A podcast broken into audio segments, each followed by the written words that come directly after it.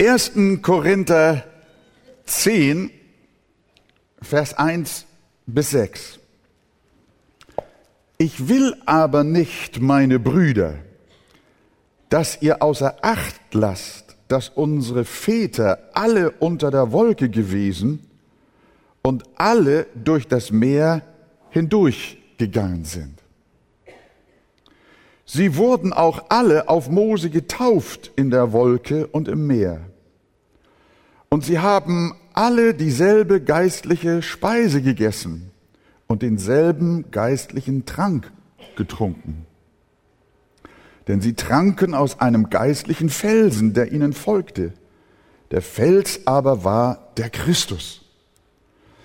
Aber an der Mehrzahl von ihnen hatte Gott kein Wohlgefallen. Sie wurden nämlich in der Wüste niedergestreckt.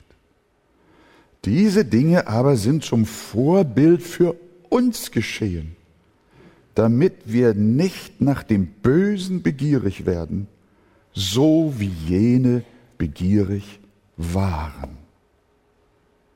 Bis dahin zunächst. Wir nehmen Platz.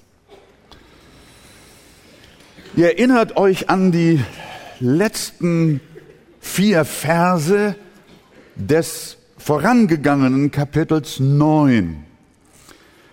Sie handelten von dem Wettlauf der Christen, bei dem es darauf ankommt, auch durchs Ziel hindurch zu gehen. Nicht nur der Anfang ist wichtig, sondern mehr noch das Ende. Viele haben den christlichen Lauf angefangen, aber sie haben ihn leider nicht beendet. Nur wer ihn sieghaft beendet, empfängt den Siegeskranz des ewigen Lebens. Darum hat Jesus gesagt, wer beharrt bis ans Ende, der wird selig werden.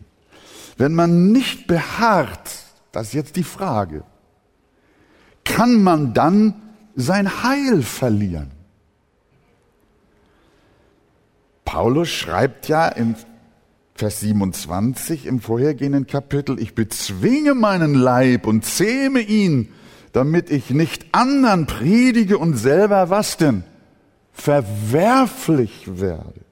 Will er damit sagen, dass er am Ende doch verworfen werden könnte? Viele verstehen diese Worte so. Aber sie berücksichtigen nicht die herrlichen Verheißungen, die besagen, dass das unmöglich ist. Denn Jesus sagt, ich gebe ihnen ewiges Leben. Und die Natur des ewigen Lebens hat sich an sich, dass es eben ewig ist. Und darum sagt er weiter, gehen sie auch in Ewigkeit nicht verloren.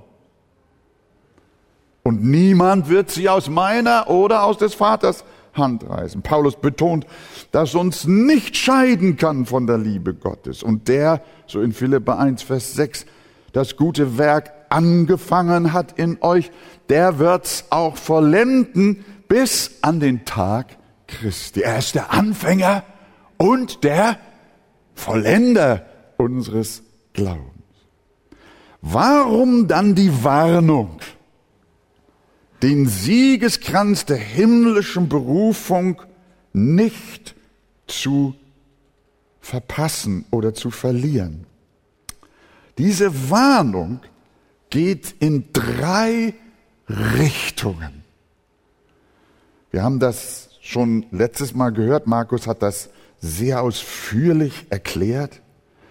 Erstens, es gibt echte wirklich wiedergeborene Gotteskinder, die in Ewigkeit nicht verloren gehen. So wie der Herr das von seinen Schafen auch gesagt hat. Die aber aufgrund ihrer immer noch vorhandenen alten Natur bisweilen in Sünde hineinfallen. Darf ich mal fragen, wer von euch fällt noch in Sünde? Gibt es da jemand unter uns? Ich muss mich leider mit zwei Händen melden. Das ist so. Aber für diese Gotteskinder, die immer noch wieder in Sünde fallen, obwohl sie das nicht wollen, obwohl sie mit der Sünde kämpfen, für diese wiedergeborenen Gotteskinder ist die Warnung, die Gott ausspricht, sein Mittel, sie wieder auf die Spur eines geheiligten Lebens zu bringen. Für sie ist die Warnung, möglicherweise das Heilsziel zu verpassen, ein Weckruf, dass das eben nicht geschieht. Für sie ist die Warnung und alle Drohungen in der Heiligen Schrift, sie sind ein Beflügler, ein Antrieb, ein Katalysator, ein Zurechtbringer. Die Drohungen in der Heiligen Schrift sind für Gottes Kinder nicht der Beweis, dass sie verloren gehen können, sondern sie sind das ausgewählte Mittel Gottes, um sie zurechtzubringen, dass sie eben nicht ihr Ziel verfehlen sollen und so ihre Bewahrung sicherzustellen. Man kann sagen, die Drohungen der Bibel sind für wiedergeborene Gotteskinder gesegnete Leitplanken auf unserem Weg, die der Herr uns gegeben hat, damit wir auf dem Weg zum Himmel nicht von ihm abkommen. Und deswegen wollen wir Gott von Herzen danken für seine Ermahnungen, für seine Warnungen und für seine ernsten Drohungen. Gott hat sie seinen Kindern gegeben, damit sie laufen, laufen, laufen und auf dem Wege bleiben und nicht müde werden und die Sünde ablegen und sich heiligen lassen in dem Namen des Herrn. Das ist der Grund in einer Hinsicht, warum die Warnungen in Gottes Wort geschrieben sind. Zweitens, auf der anderen Seite sind sie an Christen in der Schrift gerichtet, auch dazu gedacht, sich selbst zu überprüfen, ob wir denn auch wirklich in dem lebendigen Glauben stehen. Ob wir denn überhaupt gläubig sind im biblischen Sinn. In 2. Korinther 13, Vers 5 steht, prüft euch selbst, sagt der Apostel. Das gilt heute Morgen. Ob ihr im Glauben seid. Stellt euch selbst auf die Probe, wiederholt er. Oder erkennt ihr euch selbst nicht, dass Jesus Christus in euch ist? Erkennt ihr, dass Jesus Christus in euch ist? Und dann weiter, es sei denn, dass ihr unecht wert. Das ist ja ein wichtiger Hinweis. Es besteht also durchaus die Gefahr, dass sich jemand mit auf dem christlichen Weg befindet, aber unecht ist. Wir kennen das Gleichnis vom vierfachen Ackerfeld. Wir lesen Markus 4, 16, 17 und gleicherweise, wo auf steinigen Boden gesät wurde, das sind die, welche das Wort, wenn sie es hören, sogleich mit Freuden aufnehmen. Aber sie haben keine Wurzel in sich, sondern sie sind wetterwendig. Und bei jeder nächsten Problematik ist es wieder vorbei mit ihrer Nachfolge. Sie sind anfangs begeistert und wandern mit Israel mit auf dem Weg der Wüste. Aber ihr Glaube ist nicht tief, nicht nachhaltig, nicht lebensverändert. Äußerlich geben sie sich als Christ, gehen sonntags zur Kirche, aber tief im Innern lieben sie immer noch die Welt und sie gehören ihr auch heimlich an. Es mag sein, dass Menschen hier unter uns sind, die sogar regelmäßig den Gottesdienst besuchen, aber sie sind, wie Jesus sagt, übertünchte Gräber. Ihr macht euch am Sonntag schön, wie man ein Grab mit Blumen schmückt, aber inwendig voller Totengebein. Dein Herz ist nicht wirklich bei der Sache. Für solche bedeuten die Warnungen der Schrift, dass sie sich ernsthaft bekehren sollen, dass sie ernsthaft Buße tun sollen und Gott um ein wirklich verändertes Leben bitten möchten. Damit sie nicht mehr länger nur äußere Bekenner sind, sondern man die Echtheit ihres Christseins auch definitiv an ihren Früchten erkennen kann. Sonst werden sie den Siegeskranz der himmlischen Berufung nicht erhalten. Sie gehen verloren, auch wenn sie mitwandern in Richtung verheißenen Land. Der dritte Aspekt der biblischen Warnungen und Drohungen, und ich glaube, auf den zielt Paulus hier besonders ab in den nun folgenden Versen, auf die wir dann ja auch im Detail eingehen wollen.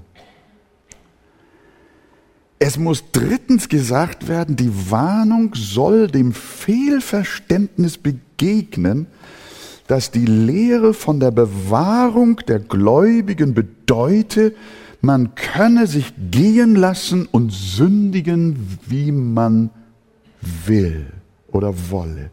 Gott habe ja das Heil garantiert. Ja, Gott garantiert das Heil seinen Kindern.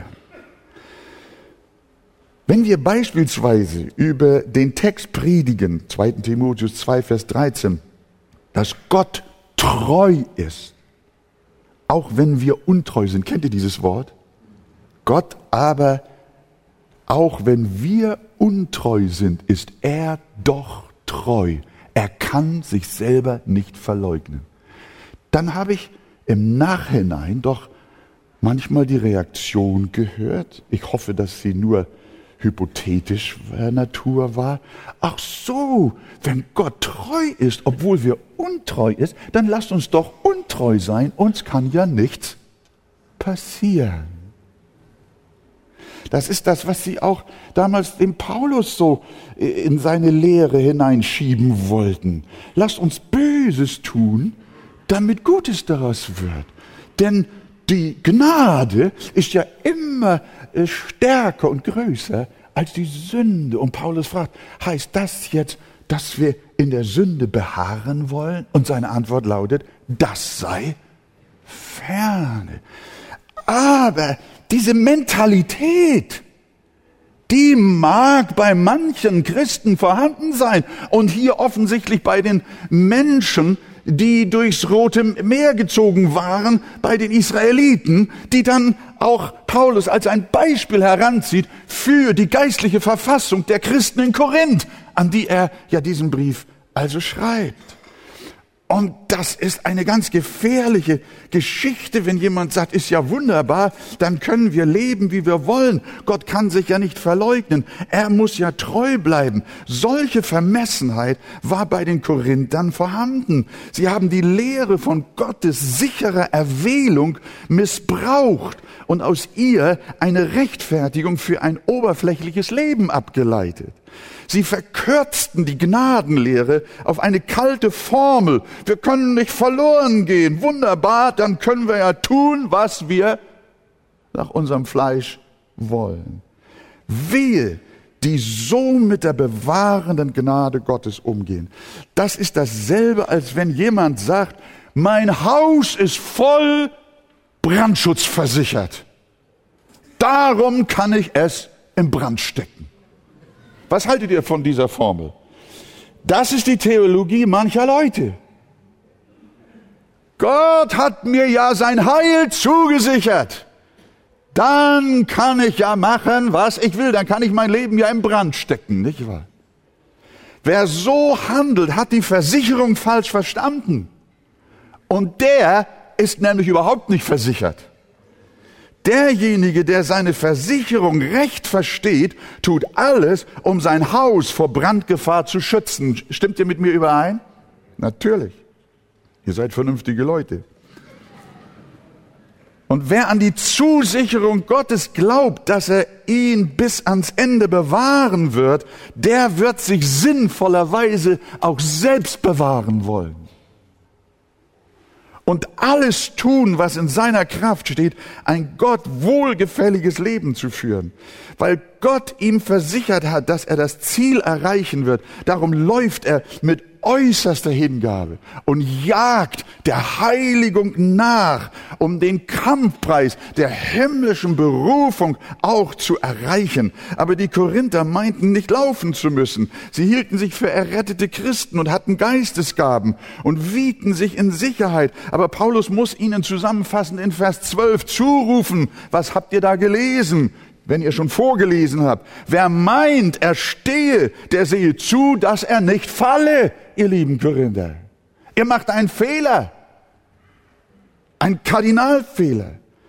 Anhand des Negativbeispiels Israel warnt er, der Apostel in Vers 1 bis 11, die Korinther, die Gnade nicht misszuverstehen und sich nicht in falscher Sicherheit zu wiegen. Wir lesen in den Versen 1 bis 6, wir haben es ja getan und ihr erinnert euch, aber ich will es nochmal äh, erneut in Erinnerung rufen. Er sagt, ich will aber nicht, meine Brüder, dass ihr außer Acht lasst, dass unsere Väter alle unter der Wolke gewesen sind. Sie wurden alle auf Mose getauft, in der Wolke und im Meer. Und sie haben dieselbe geistliche Speise gegessen und denselben geistlichen Trank getrunken. Und sie tranken aus einem geistlichen Felsen, der ihnen folgte. Der Fels war Christus. Aber an der Mehrzahl von ihnen hatte Gott kein Wohlgefallen. Und sie wurden niedergestreckt in der Wüste. Paulus zeigt uns, dass die Israeliten ähnlich wie die Korinther zu Beginn ihrer Wüstenwanderung getauft waren. Sie waren auf Mose getauft. Das Rote Meer war ihr Taufbecken. Das alte Leben in Ägypten ließen sie hinter sich. Sie gingen durchs Rote Meer wie durch eine Taufe und am anderen Ufer fing das neue Leben an in Richtung Kanaan. Ein wunderbares Bild. Und Paulus sagt, ihr Korinther, ihr seid getauft auf den Herrn Jesus Christus. Die Israeliten damals, die waren auch getauft und hatten einen Anfang. Paulus stellt sie auch als solche dar, die das Abendmahl genossen haben. Das Manna war nicht nur Ernährung, sondern auch geistliche Speise. Das Wasser aus dem Felsen war nicht nur zur Durstlöschung, sondern es war geistlicher Trank, wie er schreibt. Paulus sieht hier eine Vorschattung auf Christus und sein heiliges Abendmahl, das die Korinther ja regelmäßig genossen. In Kapitel 11 äh, kommen wir dann in Kürze auf dieses wunderbare Thema des heiligen Abendmahls, das Paulus den Korinthern geschrieben hat. Der Apostel betont, dass das, was Israel in der Wüste erlebte, nicht nur zu seiner eigenen Erinnerung aufgeschrieben wurde, sondern es wurde zum Vorbild für uns verzeichnet. Sprich, das Alte Testament ist für die Gemeinde für die neutestamentliche Gemeinde geschrieben. Sage niemals mehr, ach, das steht ja nur im Alten Testament. Hier werden wir belehrt. Paulus sagt, das, was mit dem alten Israel geschah, mit dem ausziehenden Volk aus Ägypten, ist ein Gleichnis auf euch ganz aktuell als neutestamentliche Gemeinde. Das Alte Testament ist für euch geschrieben. Alle diese Dinge, Vers 11. Aber die jenen wieder vorfuhren, sind Vorbilder und sie wurden zur Warnung, da haben wir es, zur Warnung für uns aufgeschrieben, auf die das Ende der Weltzeiten gekommen ist. Die Endzeit hat mit Christi Menschwerdung begonnen. Wir sind es, die in der Endzeit leben. Und auf uns hin sind die Bücher Moses geschrieben. Die Geschichte der Wanderung Israels durch die Wüste ist für uns verfasst worden. Darum sollten wir auch das Alte Testament lesen, liebe Geschwister. Und zwar mit der gleichen Hunger und mit dem gleichen Verlangen, es zu verstehen wie das Neue Testament. Denn das Neue Testament ist aus dem Alten Testament herausgeboren. Und das Neue Testament nimmt Bezug auf das Alte Testament und deutet das Alte Testament. Und wenn wir einen Teil der Heiligen Schrift weglassen, dann haben wir zu viel weggelassen und das Ganze verdorben. Paulus belehrt die Korinther, schaut mal, die Israeliten sind getauft wie ihr und sie feierten das Abendmahl wie ihr, aber sie zogen die falschen Schlüsse daraus. Sie lebten nicht entsprechend und erwiesen sich nicht als solche, sondern an der Mehrzahl von ihnen hatte Gott kein Wohlgefallen. Sie wurden nämlich in der Wüste niedergestreckt. Gottes Kinder sind auf dem Wege. Sie laufen und fallen auch dabei. Aber das ist es nicht, wovon Paulus hier spricht. Er redet nicht von der Sünde, die unsere alten Natur immer wieder anklebt. Nein, er spricht von einer Haltung, die meint, wir sind das auserwählte Volk. Wir sind Israeliten. Wir sind Christen. Wir sind getauft. Wir feiern das Abendmahl. Wir sind besonders. Daran wollen, darum wollen wir unsere Freiheit genießen. Gibt es das nicht heute auch noch? Wie oft hören wir, wenn wir verkündigen, auch über die Fernsehsender, wenn wir Menschen zur Buße rufen, dann bekommen wir Briefe, Anrufe und manchmal auch am Ausgang wird uns gesagt, Herr Pastor, was wollen Sie eigentlich? Ich bin doch getauft. Ich bin doch Christ. Wissen Sie gar nicht, dass wir im christlichen Abendland leben? Wir sind alle Christen, hat einer mal zu mir gesagt.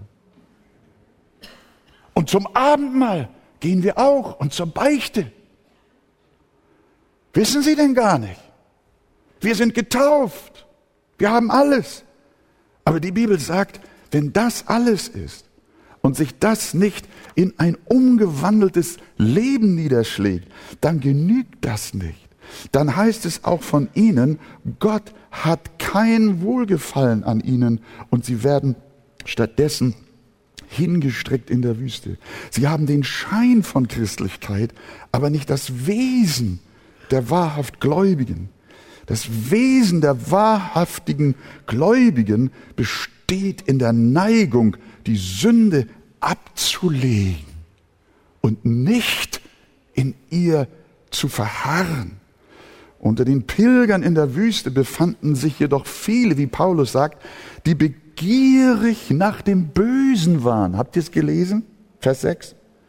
Und solche befanden sich auch unter den Korintherchristen, deren Gesinnung sich nicht wesentlich geändert hatte. Sie waren nach wie vor begierig nach dem Bösen. Kann das die Beschreibung für wahre Christen sein? Nein, wahres Christsein zeichnet sich nicht nur durch den Anfang aus, den einer macht, nicht nur durch eine anfängliche Taufe, und nicht durch eine erhobene Hand bei der Evangelisation, nicht durch den Gang nach vorne oder durch eine ausgefüllte Entscheidungskarte, sondern durch ein bleibendes Streben nach Heiligung, durch ein leidenschaftliches Laufen, das Ziel zu erreichen. Das ist das Kriterium wahrer Nachfolge und wahren, echten, lebendigen Glaubens. Könnt ihr Amen sagen? Viele Israeliten waren durch das Rote Meer gegangen. Sie waren ausgezogen und getauft, aber dann blieben sie stecken. Und die Frage ist, wie ist es mit dir? Prüfe dein Herz. Ist es immer noch begierig nach dem Bösen? Schau mal in dein eigenes Herz hinein, wie es wirklich um dich steht. Bist du möglicherweise nur äußerlich ein Christ? Hast du die fromme Sprache mit uns gelernt und auch Bibelsprüche auswendig gelernt, aber in deinem Herzen bist du noch nicht ganz dabei. Du sitzt jetzt hier, nimmst die Predigt und den Gottesdienst mit, aber in deinen Gedanken bist du schon in deinem Nachmittagsvergnügen. Du bist schon ganz woanders. Deine Liebe ist ganz woanders. Dies ist hier nur eine kleine Pflichtübung für dich. Mein Freund, dann ist dein Herz nicht bei der Sache. Was hast du heute Nachmittag vor? In welche Gemeinschaft willst du? Welchen Film willst du dir anschauen? Bist du noch begierig nach dem Bösen? Wanderst du mit den Christen mit? Bist aber in deinem Herzen begierig nach dem Bösen? Lass dich warnen, wie Paulus die Korinther warnt. Schau, wie viele aus Israel in der Wüste niedergestreckt wurden und den Siegeskranz der himmlischen Berufung nicht erreichten. Der Herr bewahre uns davor, pro forma zu laufen, sondern er schenke dir und uns allen, dass wir in Aufrichtigkeit und Herzensleidenschaft leben und nach dem ewigen Leben trachten. In Jesu Namen. Und alles Volk sagt Amen. Steht nochmal auf, ihr Lieben, behaltet das in eurem Herzen, denn Paulus ist mit diesem sehr starken und ernsten Gedanken gar nicht fertig. Jetzt entwickelt er das Ganze. Wir lesen jetzt in 1. Korinther 10 von Vers 7 bis 12. Und dann sagt er, werdet auch nicht Götzendiener, so wie etliche von ihnen, wie geschrieben steht. Das Volk setzte sich nieder, um zu essen und zu trinken und stand auf, um sich zu vergnügen. Lasst uns auch nicht Unzucht treiben, so wie etliche von ihnen Unzucht trieben. Und es fielen an einem Tage 23.000.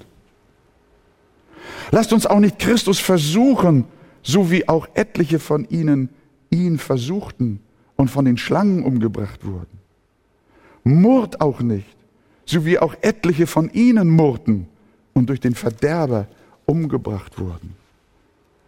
Alle diese Dinge, die jenen widerfuhren, sind Vorbilder und sie wurden zur Warnung für uns aufgeschrieben, auf die das Ende der Weltzeiten gekommen ist. Darum, wer meint, er stehe, der sehe zu, dass er nicht falle. Wir schauen uns das weiter an und nehmen Platz dabei. Ihr dürft euch entspannen, aber trotzdem hoffe ich gespannt bleiben wie wohl die Korinthergemeinde keinen Mangel an irgendeiner Gnadengabe hatte, wie Paulus ihnen ja im, im ersten Kapitel Vers 7 bescheinigt, war sie geistlich dennoch sehr instabil und indifferent. Viele unter ihnen besaßen einen Hang zur Weltlichkeit und waren trotz Taufe und Abendmahl in mancherlei Sünden verliebt. Und das nahm Paulus zum Anlass, sie ernsthaft zu warnen.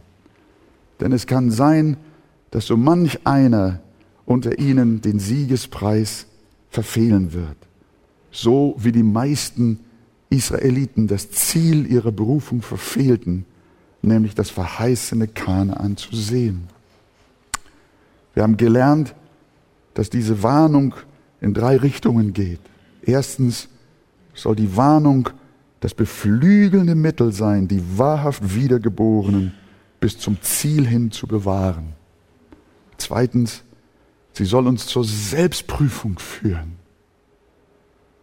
ob wir denn wirklich im lebendigen Glauben stehen. Und drittens, soll sie uns vor der Selbstsicherheit bewahren, wir könnten ja mutwillig ungöttlich leben, da die Gnade ja immer größer sei als unsere Sünde. Diese dreifache Warnung an die Korinther führt Paulus jetzt weiter aus und konfrontiert uns als nächstes mit dem Götzendienst Israels auf ihrer Wüstenwanderung. Vers 7. Werdet auch nicht Götzendiener, wie etliche von ihnen, wie geschrieben steht. Das Volk setzte sich nieder, um zu essen und zu trinken und stand auf, um sich zu vergnügen. Was war passiert? Gott hatte Mose auf dem Berg Sinai vor sein heiliges Angesicht gerufen, wo er 40 Tage und 40 Nächte blieb. Das war dem Volk zu lange, so dass es Aaron überredete, in der Zwischenzeit ein goldenes Kalb zu fabrizieren, statt intensiv für Mose zu beten, führte Israel eine Religion ein, deren Anbetung sich auf ein Geschöpf reduzierte. Sie beteten etwas an, was sie selber gemacht haben. Und als sie das Prachtstück ihres modernen Glaubens präsentierten, dann riefen sie, was haben sie gerufen? Das muss man sich mal vorstellen. Israel. Das ist dein Gott, der dich aus Ägyptenland geführt hat. Was? Das war eine glatte Lüge. Was verbarg sich hinter dem goldenen Kalb? Wörtlich eigentlich goldener Bulle. Er war das Bild eines ägyptischen Gottes. Israel war dabei, seine Religion der Heidenwelt anzupassen, der sie gerade entflohen waren. Und genau darin bestand die Parallele zu den Korinthern. Sie waren zwar aus Ägypten beziehungsweise aus der Welt ausgezogen, aber ehe sie sich versahen, dienten sie wieder den Götzen der Heiden und alles blieb beim Alten. Ihre Bekehrung war nur mehr oder weniger eine Farce.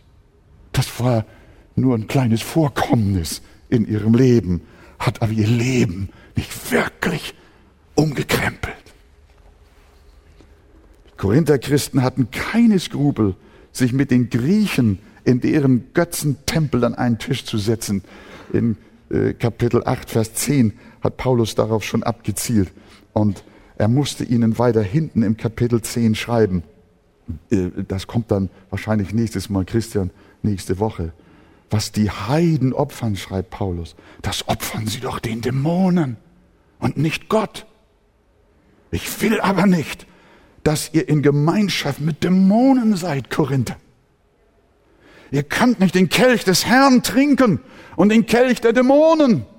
Ihr könnt nicht am Tisch des Herrn teilhaben und am Tisch der Dämonen. Israel hat's getan und versucht. Sie waren ausgezogen durch die hohe Hand Gottes. Aber nun wollten sie Gemeinschaft mit den Götzen der Heiden wieder haben. Das waren ihre Vorbilder, während Mose auf dem Berge war, in Gemeinschaft mit Gott. Uns würde der Apostel schreiben, ihr könnt nicht am Tisch des Herrn teilnehmen und am Tisch des Casinos, am Tisch der Trinker und Spötter. Ihr könnt nicht am Tisch der Disco und der Weltförmigkeit sein, am Tisch der Zauberer und Wahrsager und der Horoskopie, am Tisch der Lügner und Betrüger und der Abzocker. Kurz, ihr könnt nicht am sündhaften Lebensstil einer gottfernen Welt teilhaben und zugleich Christen sein. Darum gib acht, dass du als Christ nicht Vorlieben hast, die dich gefangen nehmen und beherrschen und somit deine Götter sind, deine Götzen. Wie heißt eigentlich dein goldenes Kalb? Du kannst es in deinem Herzen benennen. Du weißt es genau, woran dein Herz hängt. Ist es das Geld? Die Vermögensanlage, die dich 24 Stunden rund um die Uhr beschäftigt? Oder drehen sich deine Gedanken immer um Klamotten und Schlankheitsideale? Wie viel Zeit und Geld schleppst du in die modernen Modetempel unserer heutigen Zeit? Wie viel Zeit und Geld verbringst du dort? Sind es Filme, Videos, Computerspiele, Chatten oder andere Online-Süchte? Nicht nur die Jugend hat im Internet ihren Götzen gefunden. Wie viele goldene Kälber gibt es in deinem Leben? Das sind nicht die Zeichen einer Gotteskindschaft. Und Paulus sagt, schaut euch an, wie Gott reagiert hat. Das ist sehr ernst. Ich kann dem ja auch nicht ausweichen. Heute Morgen, ich möchte euch sehr gerne ein bisschen auch massieren, dass ihr so ein bisschen gefühlsmäßig aufgeheitert werdet. Aber ich kann nicht, ich kann nicht. Ich bin hier an den Text gebunden. Versteht ihr mich? Es geht weiter. Eine weitere schwere Sünde Israels in der Wüste erwähnt Paulus in Vers 8. Er schreibt den Korinthern, lasst uns auch nicht Unzucht treiben, so wie etliche von ihnen Unzucht trieben und es fielen an einem Tag 23.000. die nicht mehr nach Kanaan kamen. Paulus bezieht sich hier auf eine Begebenheit in 4. Mose 25. Da haben wir wieder das Alte Testament. Könnt das zu Hause mal in Ruhe alles nachlesen. Da ließen sich viele aus dem Volk Gottes mit den Töchtern der Moabiter ein. Und die luden Israel zu den Opfern ihrer Götter ein. Und so aßen sie mit ihnen und beteten mit ihnen ihre Götter an. Und Gottes Antwort wegen dieser Orgie war, dass mehr als 23.000 den Tod fanden. Götzendienst und sexuelle Unmoral waren in, der antiken, in den antiken Religionen eng miteinander verknüpft. Auch in Korinth traf man diese Mischung, wo allein im Tempel der Aphrodite tausend Priesterinnen als Prostituierte arbeiteten. Und das war ein Feierabendvergnügen, darauf zu gehen und sich zu amüsieren. Und die Korinther taten das auch. Teilweise, einige, viele, jedenfalls so viele, dass Paulus sich veranlasst sehen muss, ihnen diesen Brief zu schreiben mit Kapitel 10. Und dann sind sie dabei unter die Räder gekommen.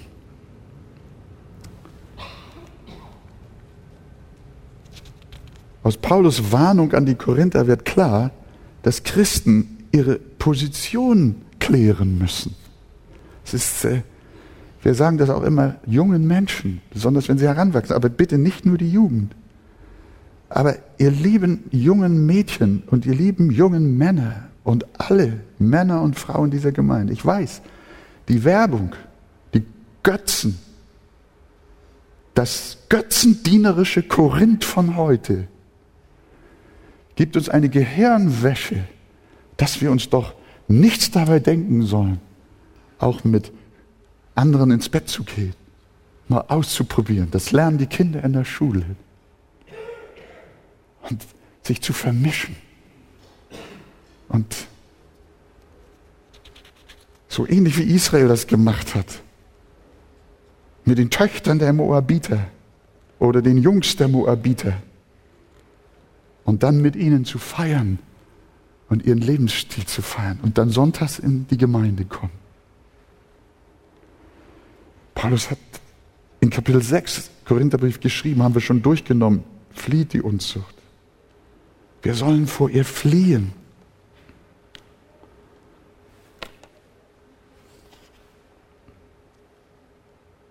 Jemand hat mal zu mir gesagt, ich hole mir ja in der Welt nur den Appetit. Aber zu Hause wird gegessen. Das ist toll.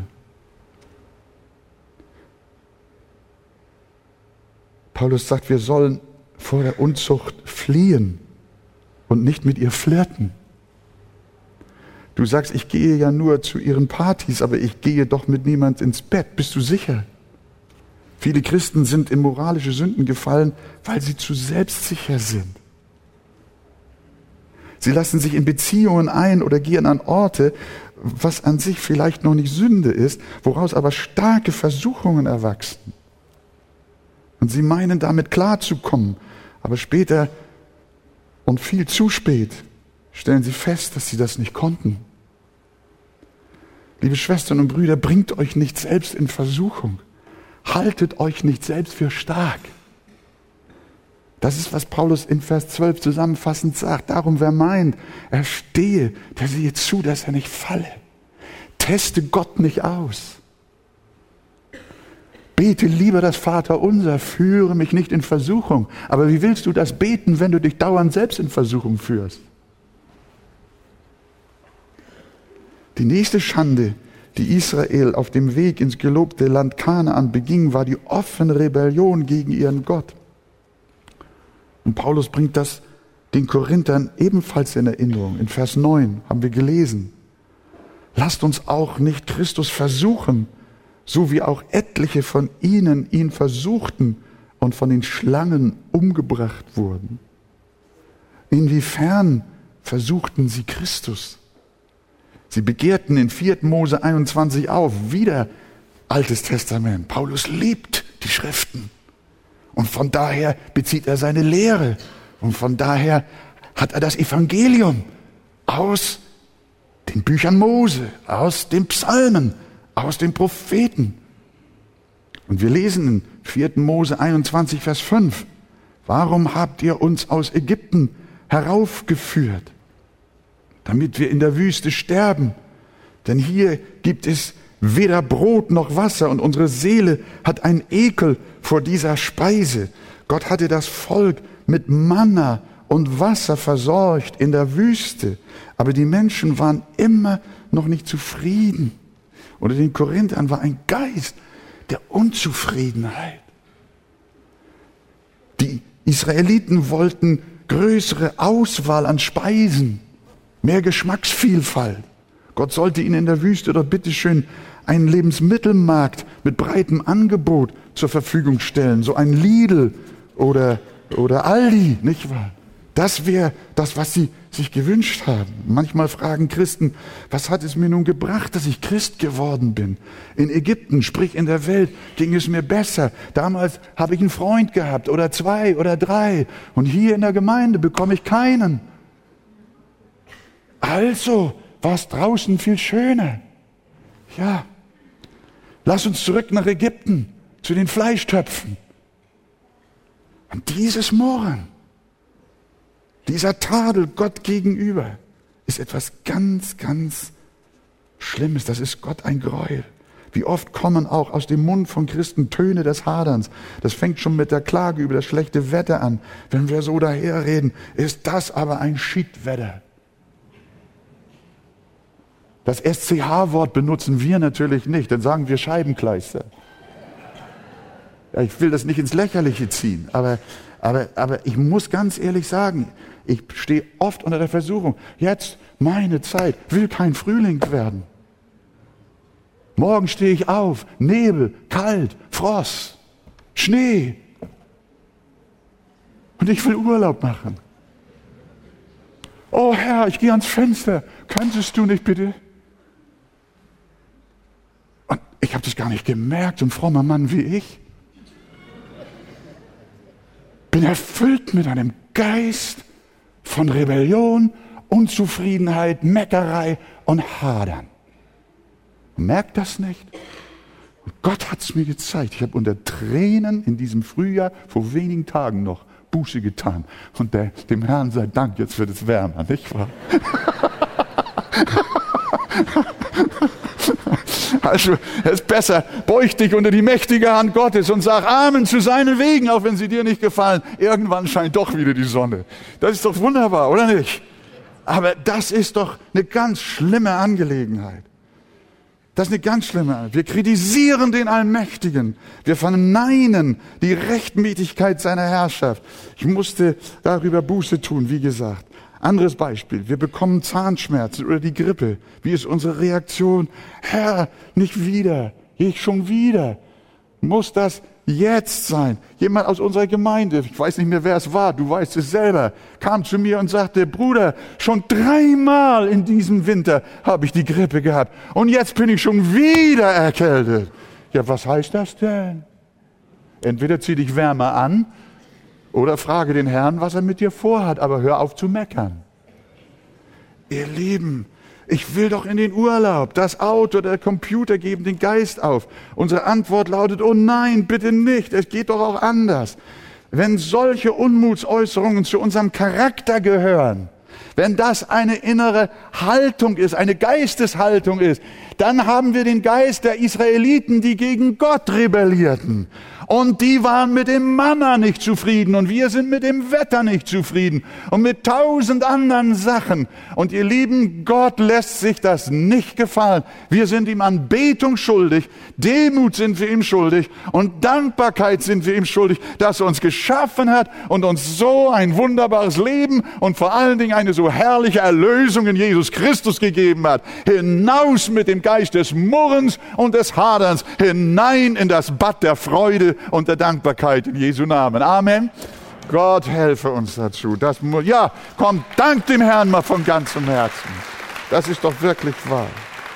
muss man sich fragen, wes Geistes Kind wir sind. Auf jeden Fall werden wir mit solcher Haltung nicht den Himmel sehen. Noch tragischer ist es, wenn selbst langjährige Gotteskinder sich verbittern aufgrund negativer Erfahrungen.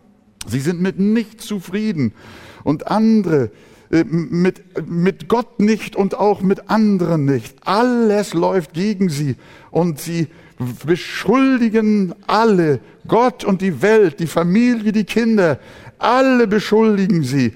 Aber das ist etwas ganz Böses. Ich freue mich, wenn ich an Sterbebetten komme und wenn ich dann Gottes Kinder erlebe, die dann sagen, oh, mein Pastor ist gekommen. Wie schön, Bruder, mir geht es so gut. Ich darf jetzt bald in den Himmel gehen. Ich habe nur Grund zum Danken, wenn ich zurückschaue. Ist das gut so? Das ist der Geist wiedergeborener Menschen. Was aus dem Aufbegehren gegen Gott geworden ist, er sandte ihnen Schlangen, an deren Bisse viele starben und sie erreichten nicht das verheißene Land.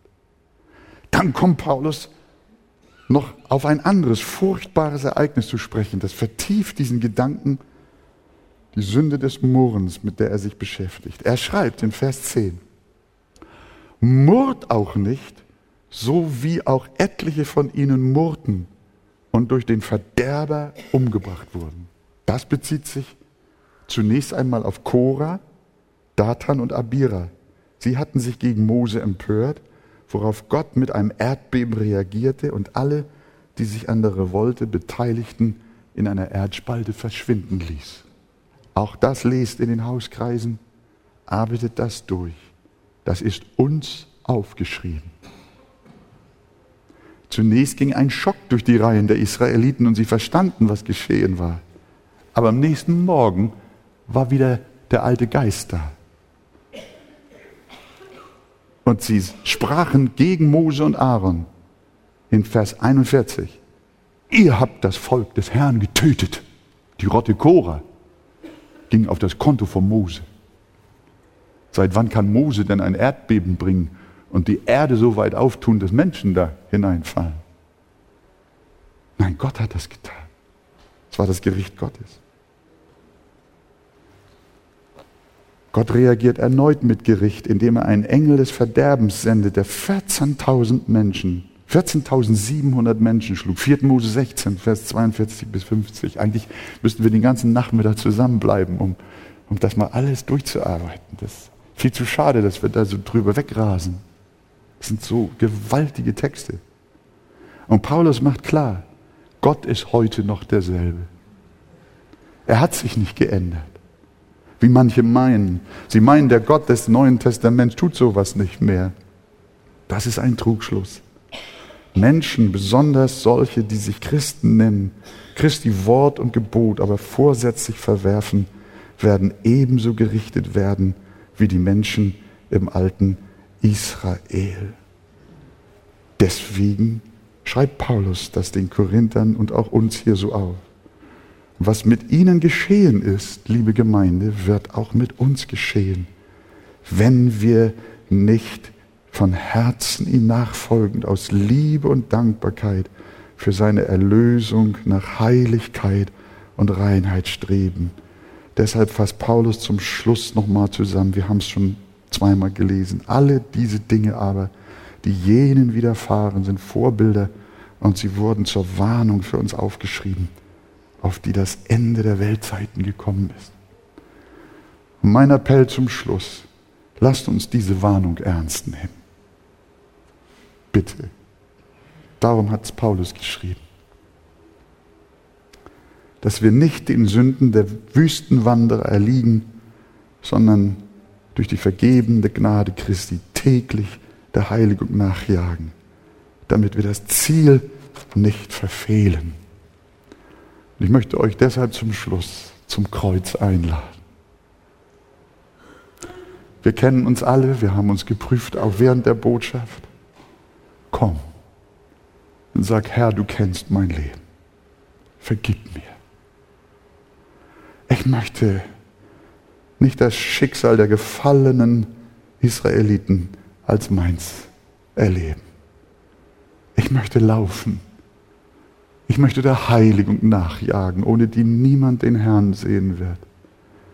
Ich möchte deine Warnungen nehmen als ein Mittel deiner Gnade, mich zu züchtigen, mich zurechtzubringen, mich aufzurütteln, mich wachzurufen. Und ich bin so dankbar. Wisst ihr, jetzt kommt wieder der Seelsorger. Ich habe jetzt, meine Zeit ist abgelaufen. Christian, ich freue mich, dass du da nächstes Mal mit anfangen kannst. Es ist fantastisch, was Paulus jetzt schreibt. Das muss ich doch euch noch sagen. Jetzt kommt auf einmal das Herz des Erbarmens, das Herz der Gnade durch, Vers, Vers 13, als Vorausschau für nächsten Sonntag. Er schreibt, es hat euch bisher nur menschliche Versuchung betroffen. Damit sagt er, das, was ihr erlebt habt, das ist das, was durch Menschen in euer Leben an Versuchung gekommen ist. Aber es kommt eine Zeit, in der Endzeit, da werdet ihr versucht werden vom Satan, vom Geist des Antichristus. Und dann wird das nicht mehr nur eine menschliche, sondern wird das eine satanische Versuchung sein. Aber jetzt, Gott aber ist treu. Er wird nicht zulassen, dass ihr über euer Vermögen versucht werdet, sondern er wird zugleich mit der Versuchung aus den, auch den Ausgang schaffen, sodass ihr sie ertragen könnt und errettet werdet. Oh, ich liebe Paulus. Ich liebe sein, seine Balance, seine Mahnung, seine Warnung. Aber dann das Herz, das mit Gnade erfüllt ist, das zum Kreuz ruft, das zum Evangelium ruft, zum Heiland ruft. Kommt, ihr Kinder Gottes, ihr Schafe des Herrn, folgt eurem Hirten, bis er euch durchs Tor der Herrlichkeit gebracht hat. In Jesu Namen. Amen.